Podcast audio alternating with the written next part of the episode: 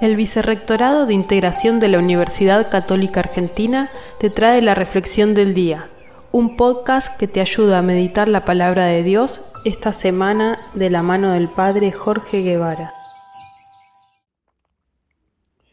Hoy sábado 15 de octubre, el texto del Evangelio que corresponde es el Evangelio según San Lucas, capítulo 12, del versículo 8 al 12. Y toda la iglesia celebra a Santa Teresa de Jesús, Virgen y Doctora de la Iglesia. En el texto del Evangelio solo hay un pecado que no se perdona, que es la blasfemia contra el Espíritu Santo.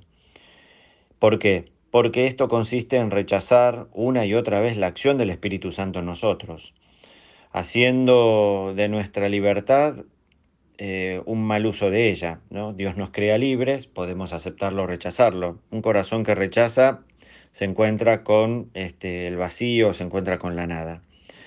Creo que hay que pedirle al Señor esa libertad interior, ¿no? Eh, para poder decirle que sí a todo lo que no, nos proponga el Señor.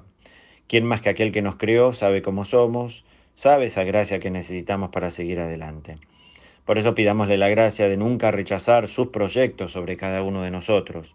Le pedimos al Señor que aumente nuestra fe y tengamos la fuerza de imitar las virtudes y las actitudes de Santa Teresa de Ávila. Que así sea.